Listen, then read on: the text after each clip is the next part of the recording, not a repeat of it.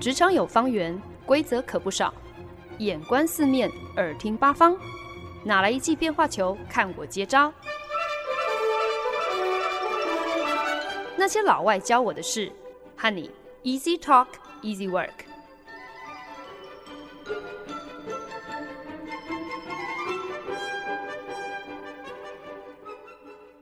您现在收听的是《那些老外教我的事》，我是节目主持人焕恩。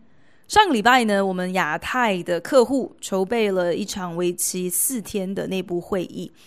为的就是要恭候大驾远从纽约莅临新加坡的客户那边的全球总部行销长，以及他们各大重要事业体的巨头们。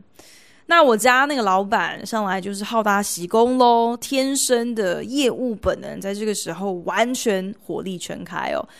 知道这么一场大会其实只不过是客户端的内部会议，他也清楚这场会议结束之后，其实也不会有怎么样子一个实质的结果，可是却还是按捺不住，硬是使出了浑身解数，就是为了要成功的让自己可以获得邀请，取得了这场会议的入场券之后呢，就抓着我一块赴会。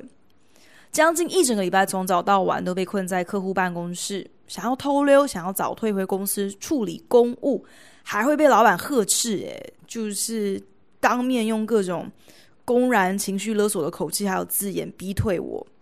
好在在这整个过程当中，其实也不算是完全的浪费生命啦，就是还是有一些收获。特别呢，就是其实我在纽约、在新加坡两个办公室。都是服务同一个客户嘛，然后加总下来也长达了三年多的时间，总算因为有机会参加这场会议，才第一次能够亲耳听到了我们客户端的全球行销长他的一场演说，然后觉得特别的受到启发。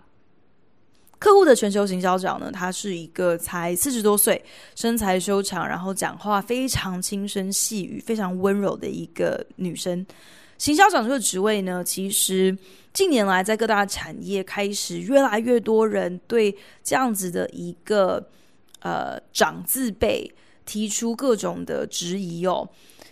大企业的行销长，今天如果你有本事，可以做满两年。还没有被董事会换掉，那其实已经算是很厉害、很长寿的了。现在业界甚至还提出了直接废除行销长这样子的一个做法，觉得行销长之于企业管理其实没有什么太实质的必要。就是在这样子的一个大环境的趋势跟走向之下，这一位女行销长，她能够成为我们的客户这么一家老字号的科技巨头第一位。正式聘任的全球行销长，而且呢，稳坐这个位置，至今是三年有余，就真的他是很有实力的，没有几把刷子，绝对是没有办法呃达到这样子一个成就的。女行销长穿了一身无袖的连身洋装，从观众当中走上台，接过了麦克风后的第一句话就说。我决定呢，我今天我不打算讲我的助理，还有你们的亚太行销长本来安排要我讲的内容了。说完呢，就自顾自的一边拉了一张高脚凳到舞台正中央，然后就这样子坐下来，开始了一场和在会议室当中来自亚太各个国家，大概有四到五十位的行销主管的一个促膝短谈。全球行销长虽然手拿着麦克风，可是因为他说话实在是太温柔了，就是用一种好像是今天跟好朋友约了在咖啡厅，然后就是坐在你对面跟你讲话的那种音量。今天如果这个咖啡厅太吵，搞不好就算你坐在他对面，你可能都还听听不太清楚他到底在说什么，这样子的一个音量。所以整个会议室大约五十位观众都。不自觉的，整个人是往前倾的，整个人是挂在椅子边缘的，就是试图想要拉近跟这位行销长的距离，啊、嗯，这样子说不定就可以更清楚听到他在说什么。整间屋子真的是连呼吸都不敢太过放肆，因为大家真的是怕可能吞个口水，如果太大声了，你就听不到这个行销长他到底在说什么了。刚好适逢我们客户他们全球总部力挽狂澜哦，想要彻头彻尾的翻转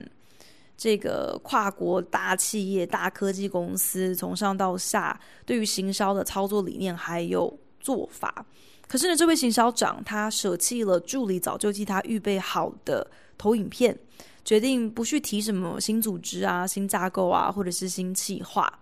当然，也有可能是因为这些东西都还没有底定，所以他也没有东西 好分享哦，所以只好改讲一些有一些这种比较比较软性的东西啦。可是无论如何呢，反正他一上台。就直接开门见山的跟大家说，我今天其实不想要讲那些，我比较想要跟大家分享我的职涯到目前为止教会我的三堂关于领导的课题。行销长基本上有拿麦克风跟没拿是一样的，大家呢屏息倾听。行销长的时间紧迫，讲完了三个小故事，其实大概最多就用掉半小时而已，就忙着旋风式的赶赴下一场通告。当他拂袖离去的时候，留下了一整屋子打从心底赞叹、钦佩他的粉丝。赞叹的不仅仅是他年纪轻轻却有如此丰富的经历，也不是他对于 leadership 对于领导的各种深刻体悟，更不只是他作为一家全球科技公司最具分量的巨头之一的其中一位少数的女性领袖，反而是即便这位行销长他是怎么样子轻声细语，丝毫都无法掩盖他的 eloquence。他呢，不只是启发人，更吸引人的好口才。今天在节目当中，就是要来跟大家聊聊 eloquence，辩才无碍这么一项吸引人的特质到底是什么？到底是否是与生俱来的？又是到底我们该如何才可以练就好口才这么一门本事呢？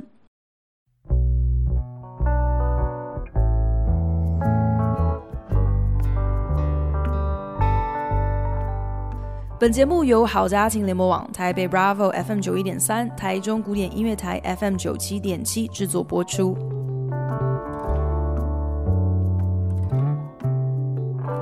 Eloquence，中文呢，最直接的翻译就是好口才，或者是辩才无碍。可是其实呢，英文的解释却有多了一层的含义哦。Fluent or persuasive speaking or writing，就是。Eloquence 其实有流利而有说服力的，呃，说话或者是写作，可见得真正的辩才无碍，其实并不该只是局限于你口语上的表达，更不只是好像你出一张嘴很会说话说不停而已。Eloquence 的重点是你能不能够得人心，是你能不能够说服人。口才这样的一个能力。其实说来，真的不是单纯的一个与生俱来的天赋，而是可以后天养成的技术哦。很多人可能想到口才，第一个联想到的都是一些需要说很多话的职业，比方说像是律师啊，像是政治人物啊，这些人就是靠一张嘴吃饭的嘛。今天如果他们没有口才的话，那真的是不行。可是，事实上，在任何的职场当中，不管你是做什么样的工作，就算你只不过是一间大公司里面的一颗小螺丝，你会不会说话？你是不是有说服力？这都应该是一个非常重要的必备能力。前阵子啊，我有机会就是发了一个问卷给办公室的同事们，想要借此了解大家对于公司的员工训练课程有一些什么样子的想法和期待。问卷的回应当中，其实我有一点意外，可是或许多少可以预料的，就是我发现了大部分的员工他们表示最希望公司能够开出多一点关于谈判。关于上台简报，关于如何跟客户提案等等等的训练课程。那当然，虽然缴交问卷的这个样本数是小的可怜哦，但多少也是一个有一点点蛮科学的一个方式来验证说，其实呢，在职场中，大家确实对于如何说话这件事情是有很大的需求的。有人说啊，在职场上呢，基本上就是有四种说话的方式。第一种就是那些语无伦次的人，the incoherent，他们讲话迂回，他们特别喜欢抛出一些听起来好像很有学问、很了不起，可是说穿了根本没有任何意义的那种热门的词汇或者是专有名词哦。讲话根本没有重点，而且话题可能绕过来绕回去，大多都绕不出关乎他们自己的种种种。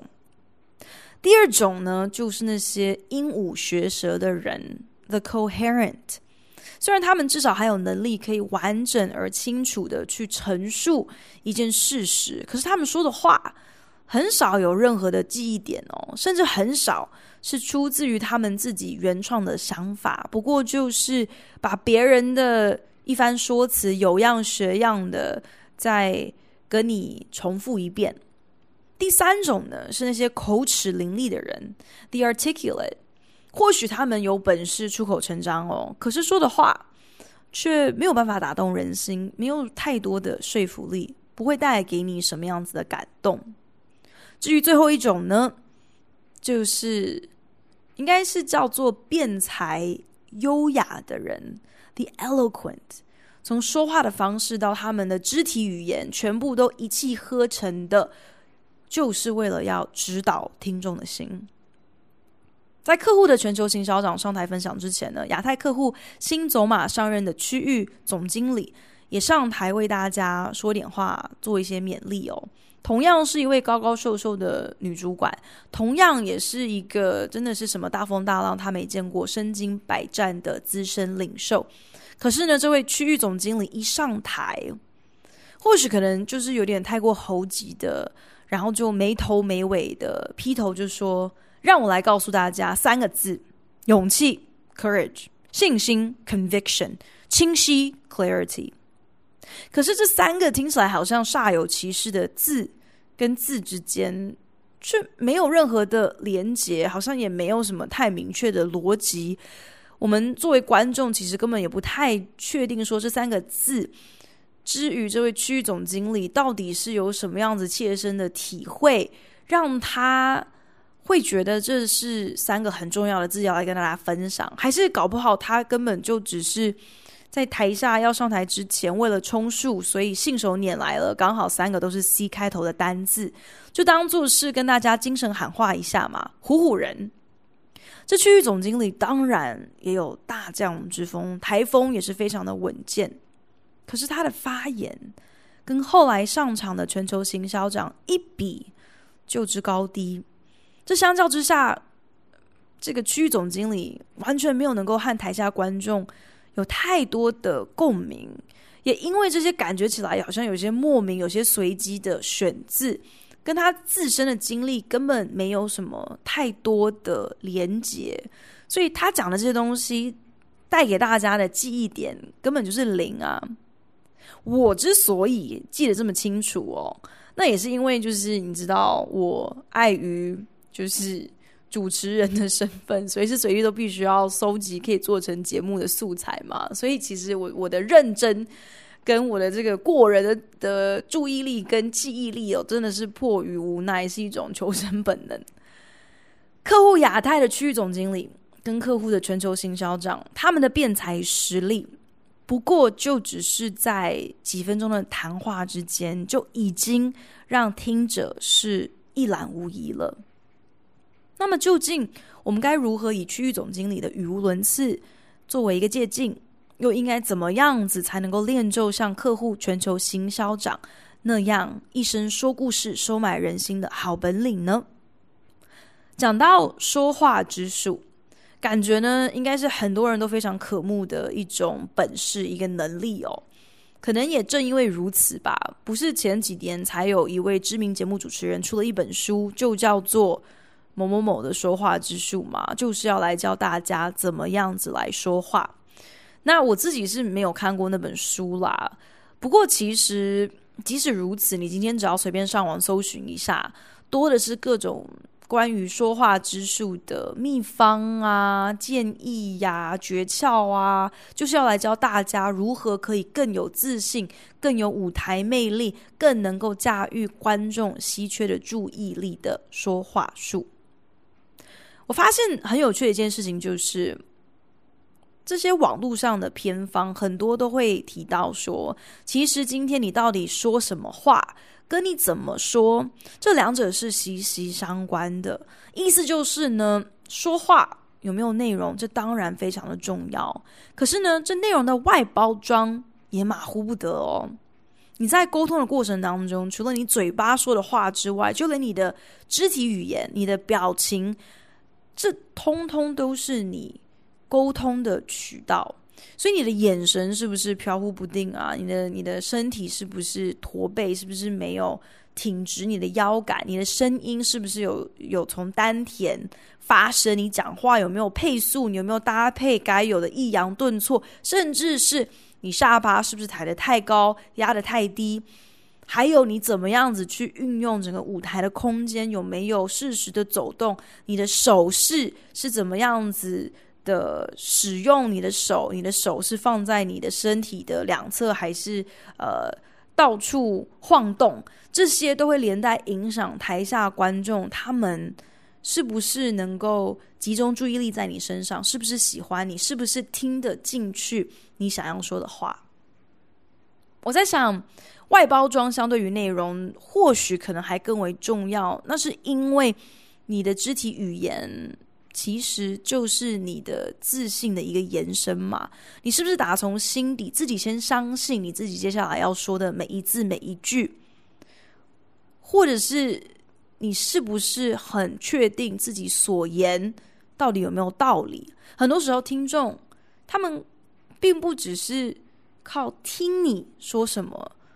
就可以作为判断，他们是看你怎么说来。提供线索，让他们可以下这样的一个结论的。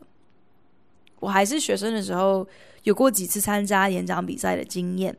那在老师的调教之下呢，慢慢就有了一点概念哦。原来预备演讲比赛的过程当中，要背得滚瓜烂熟的，并不只是自己的演讲稿。其实说穿了，背演讲稿反而是容易的部分。呃。你要怎么去搭配不同的段落、不同的句子的那个声音的起伏、表情的变化，还有你的手势，这些精心设计还有演练的桥段，你要能够练到自然不造作，这个层次其实说起来要比背熟你的演讲稿是难上好几倍。可是也是透过这样的一个训练，就让我领会了，不管是台风还是你的自信，其实这些都是可以锻炼的。我后来就明白，之所以演讲叫做演讲，演讲其实你演的成分真的不会比你讲的少。奥巴马堪称是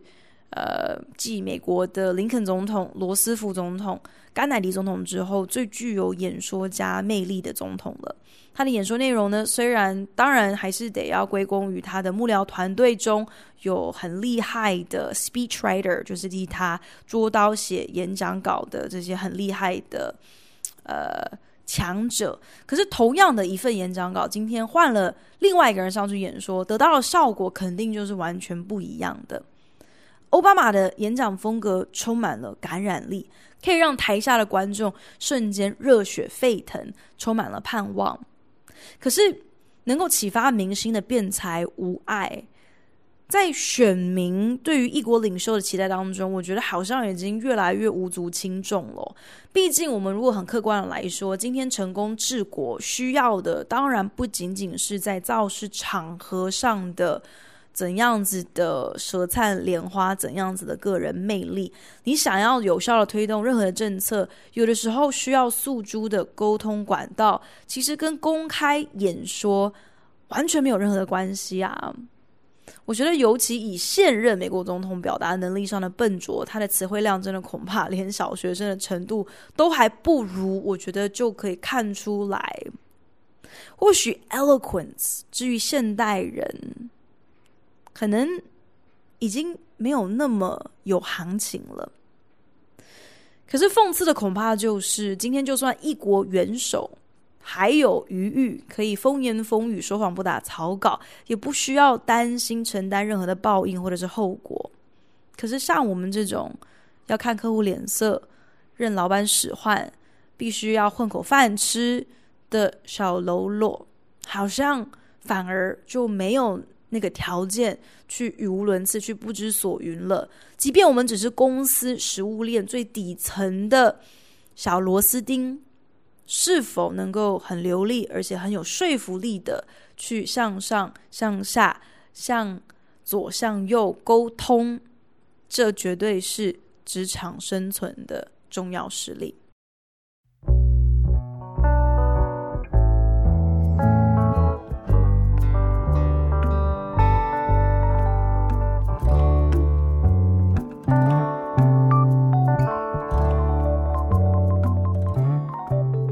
您现在收听的是《那些老外教我的事》，我是节目主持人焕恩。这场电话会议已经从原定的一个小时无限延伸进入了第二个钟头。客户在电话那一头仍然是滔滔不绝，坐在我身边的同事个个眼神死啊，眼睛都不知道翻到后脑勺哪里去了。他们呢，比较惨一点。已经先跟这个客户周旋了好几个月，所以呢，早就见识过我们这个特定市场的客户是怎样子，完全没有任何一点时间概念。最要命的就是，他要么呢是没有办法在提案之后及时的提供任何有建设性的回馈，搞得我们事后还得要另外安排下一场、在下下场、在下下下下场的会议来跟他做讨论、做商榷。不然呢，就是呢，在当下他有话说，反而尽是说一些跟简报的内容可能没有什么太直接关联的，呃，甚至可能是会让人不知道该怎么样子反应的莫名意见。眼下我们正是遇到了后者这样的一个情况哦，客户口沫横飞的发表了一堆完全牛头不对马嘴的看法，其实我们一听就知道，这些根本就不是出自他自己的想法，毕竟。我们前几次的会议讨论当中，其实我们不断的在鬼打墙，就是因为这个客户他始终支吾其词哦，没有什么太多的想法，所以我们才不得不一而再、再而三的重新约时间、重新整理、重新包装，根本就是完全一样的提案内容。重复的再报告一次给他听，就是心里头真的是迫切的恳求，说不定这一次他就会听懂了，这一次他就会开窍了。现在忽然之间，他竟然有了一百八十度的大转变呢，所以同事就推估啦，应该是呢，我们这位客户他自己偷跑哦，先把我们。还在跟他讨论，根本还没有拍板定案的很初步的想法，私底下他就自己先跑去跟他的主管汇报了，然后现在呢，根本就是像鹦鹉学舌一样哦，去把他主管很片面的一些意见原封不动的反刍给我们听。负责进行这个提案的同事，他的资历比较浅一点。在因应客户的一些回应的时候呢，大多就是采取一个照单全收的策略啦。目的呢，其实就是为了能够赶快，呃，满足了客户的啰里吧嗦之后，那同事可以按照他演练的流程，呃，想办法尽快的完成他剩下的报告内容。可是我知道啊，今天如果你贸然的同意了客户的语无伦次，其实等于是我们就自己傻傻的主动上钩嘛，等于是我们自告奋勇担下了客户他自己可能根本都没有想清楚的一些莫名其妙的要求。如果今天客户提出来的这些想法明明就是没有任何的道理，或者是可能根本就做不到，你没有能够及时让客户悬崖勒马，那最后真的玉石俱焚的绝对会是你自己。可是，如果你总是打断客户、纠正客户，甚至是一副教训客户你到底有多无知的那个样子，完全不给客户留任何一点的面子，看他出糗的话，那最后落得的下场绝对也是会更加惨烈的。唉。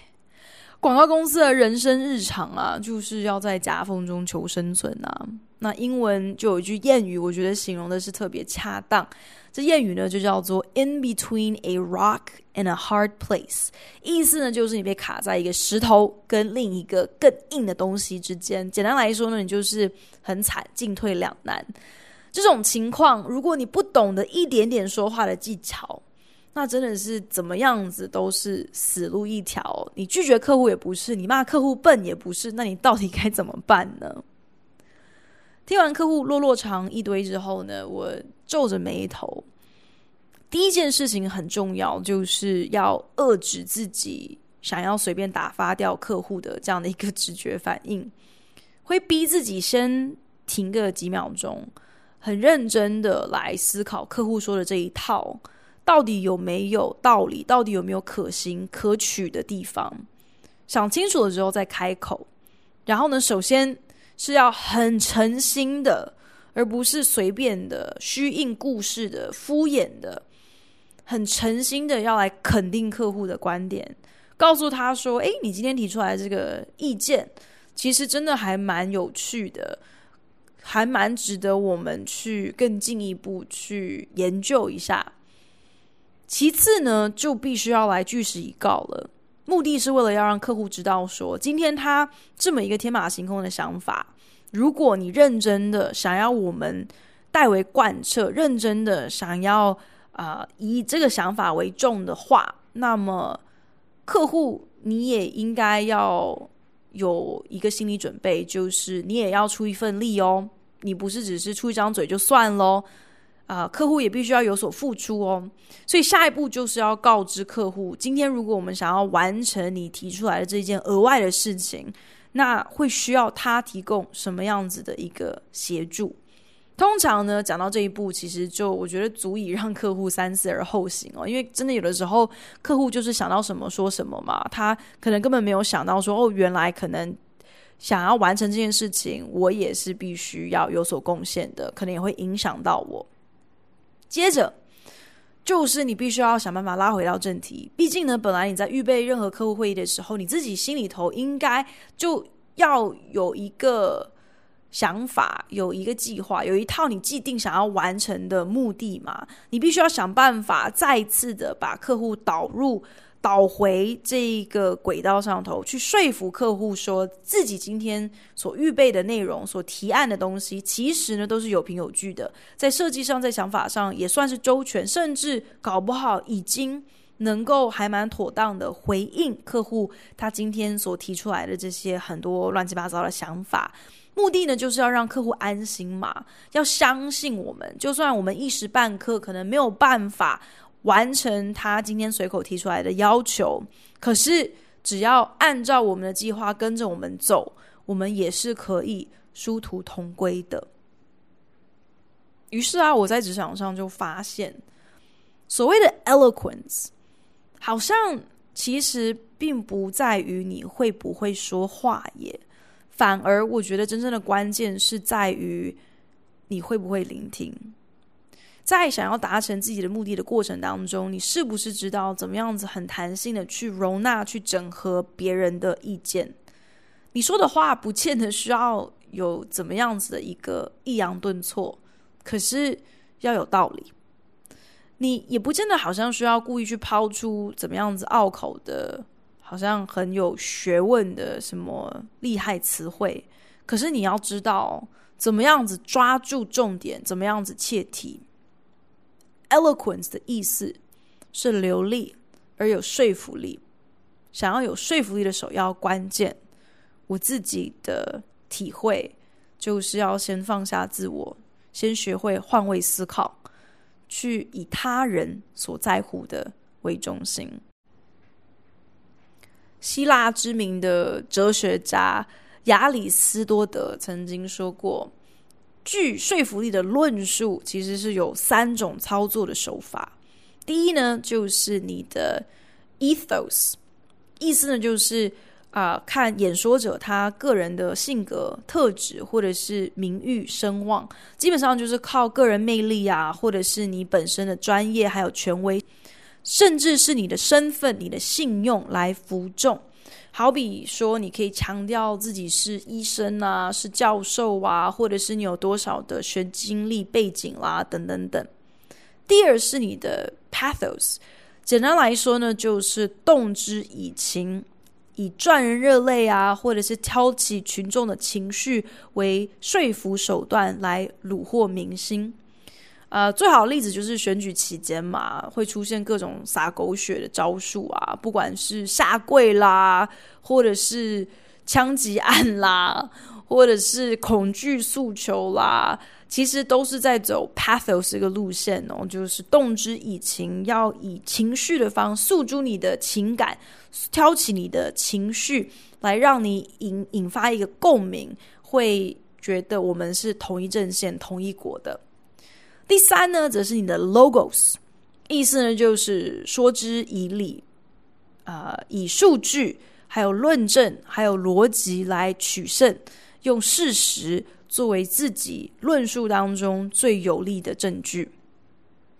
在节目的一开始呢，就提到了过去一个礼拜自己好像有点勉为其难的被抓去陪客户开会，开了快要一整周哦。可是呢，却也因此有机会听到了客户的全球行销长分享了自己一路走来在领导、在 leadership 这件事情上的一些学习。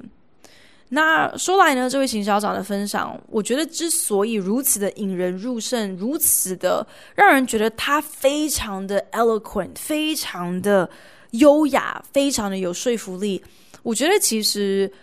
呃，那是因为他不管是有意识无意识，使用了亚里斯多德所提到的 ethos，还有 pathos。这位客户端的全球行销长若无其事的提及了自己在二十多岁的时候就自创了一家公司，成立了一个平台，是专门转卖航空公司卖剩的机票给临时起意出游的游客。那他在担任执行长的期间，公司业绩非常的好。那个时候等于是全盛时期，公司的户头里有两百多万的现金流，可是每个月的营运开销可能才不过十几万而已，所以。呃，整体的绩效、整体的状况是非常的好，呃，所以呢，也有非常多家更大的公司想要并购他们哦。当时有好多的买家任他挑选，谁知自己事业如日中天之际，他准备要转手公司大赚一票的时候，竟然就遇上了九一一恐怖攻击事件，旅游产业当然就受到重挫。那个时间点，还有谁会有心情去搭飞机？就更不用提什么临时起意出游这样子的一个呃市场彻底的萎缩。因此呢，他的事业面临了空前绝后的大危机。可是，却也是在这样的一个挑战下，他和他的伙伴们被逼得不得不非常快速的重新调整了公司的营运模式。及时的去更新了公司的顾客服务，好来因应因为九一一所引发的各种后续的负面边际效应。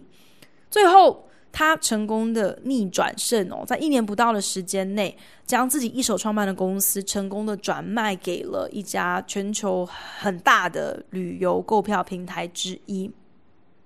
危机就是转机，千万不要错失任何一个危机。他拿出了九一一这么一个全球都特别有感的历史事件，加上自身很丰富的创业经验、管理经验，还有危机处理的经验，让他有这样的一个资格，可以非常具有说服力的分享这么一个关于领导的课题：Never let a crisis go to waste。后来呢，这位行销长开始转战美国的大企业哦，有机会加入了全美最大的商务银行之一。他分享到，那个时候其实他对于金融产业是一窍不通的，根本没有那个专业去跟资深合伙人讨论任何跟什么产品啊，或者是金融产业规范相关的内容。可是呢，他很知道他。怎么样子去将用户、将消费者摆在第一位？这个是他可以抓住的，是他的失力点。他知道如何去同理用户的需求和难处，然后如何在将这样子的一个洞察或者是观察套用在行销的手法去逐一解决。所以透过这样的一个故事，他勉励在座的大家，无论如何，你永远都必须无所不用其极的将客户放在第一位，be obsessively customer centric，这是他对他自己的要求。可是同时呢，也是在那一天，他对大家的一个勉励和请求。贵为一家财经五百超大科技公司的行销长，